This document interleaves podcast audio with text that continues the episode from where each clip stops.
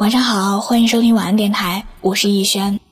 我们素未谋面，你可以把心里话说给我听。我的个人微信号是小写的拼音字母逸轩八二一八二一八二一，添加的时候记得标有听友字样。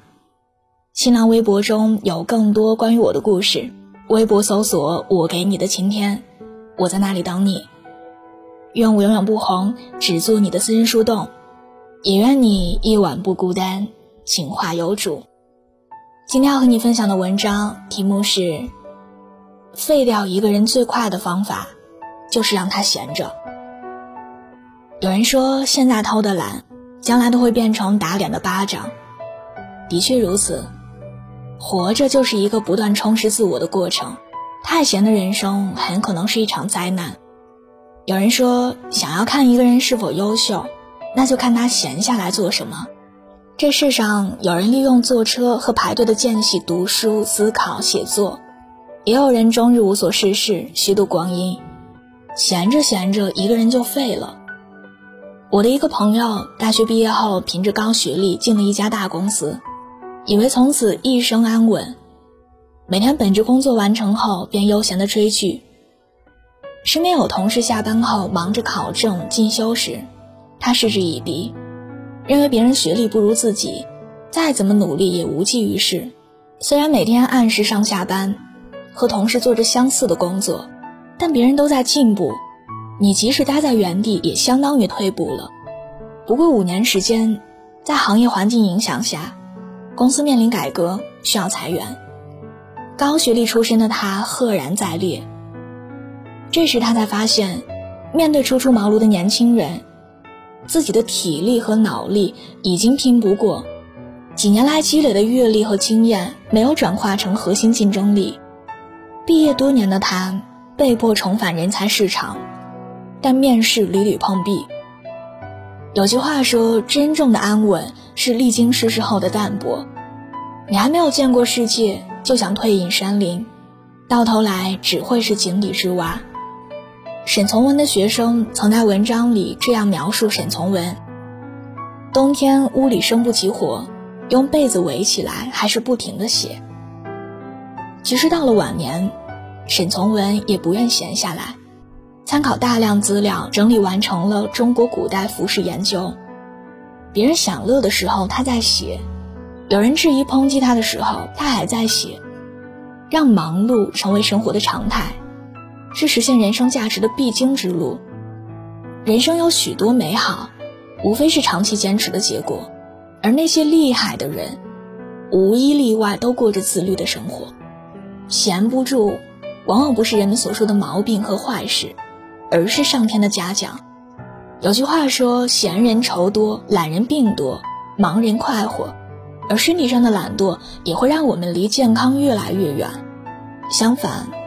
忙碌却是世间珍贵的良药，忙起来，生活便有了奔头。身体和心灵总要有一个在路上，这件事与年龄无关。忙起来有时虽然辛苦，但如果能重来，很多人可能还是会选择那种滚烫的人生，因为只有那样才能实现人生价值。物质可以满足一个人一时的快乐。但当人生只剩下享乐和放纵，就难以体会到发自内心的快乐和成就感。闲下来，你可能会快乐一阵子，但重复和虚无，总有一天会让你感到厌倦。忙起来可能会很累，你需要把时间分成好几份，甚至像挤海绵那样挤时间，但却可以让我们收获到很多，比如财富、幸福、内心的充实。看过这样一句话：“人生太闲则别念妾生，太忙则生性不现。”诚然，太忙或太闲都不可取。忙中有闲，闲中有忙，有事做，有人爱，有所期待，才是人生最圆满的状态。当你开始懂得珍惜时间，利用好时间，合理安排自己的生活，就是在延长生命的长度。拓展人生的宽度，提升人生的高度。所谓不负此生，就是不曾辜负生命中的每个阶段。不是吗？晚安，做个好梦。心很空，天很大，云很重，我很孤单，却赶不走。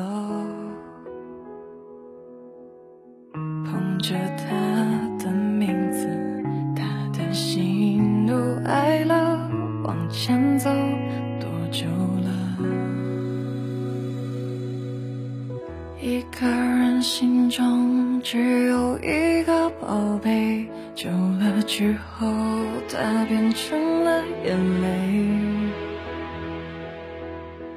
泪一滴在左手凝固。成为寂寞，往回看有什么？那女孩对我，说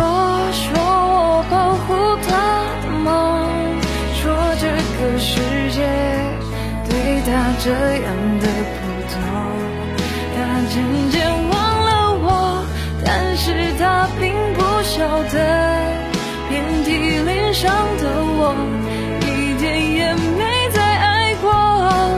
那女孩对我说，说我是一个小偷偷她的回忆，塞进我的脑海中，我不需要。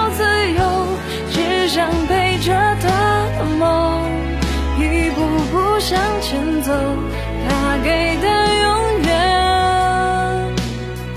不重。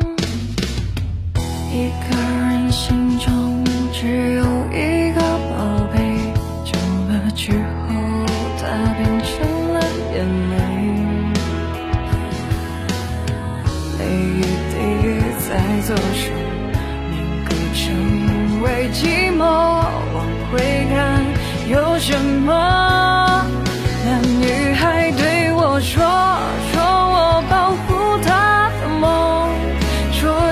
的世界对他这样的普通，他渐渐忘了我，但是他并不晓得，遍体鳞伤的我。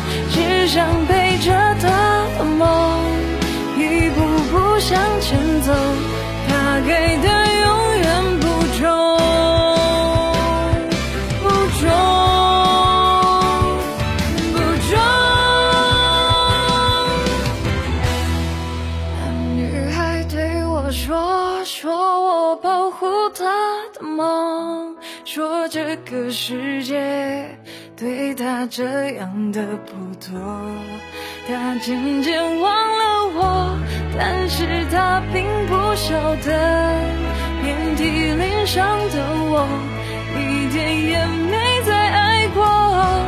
那女孩对我说，说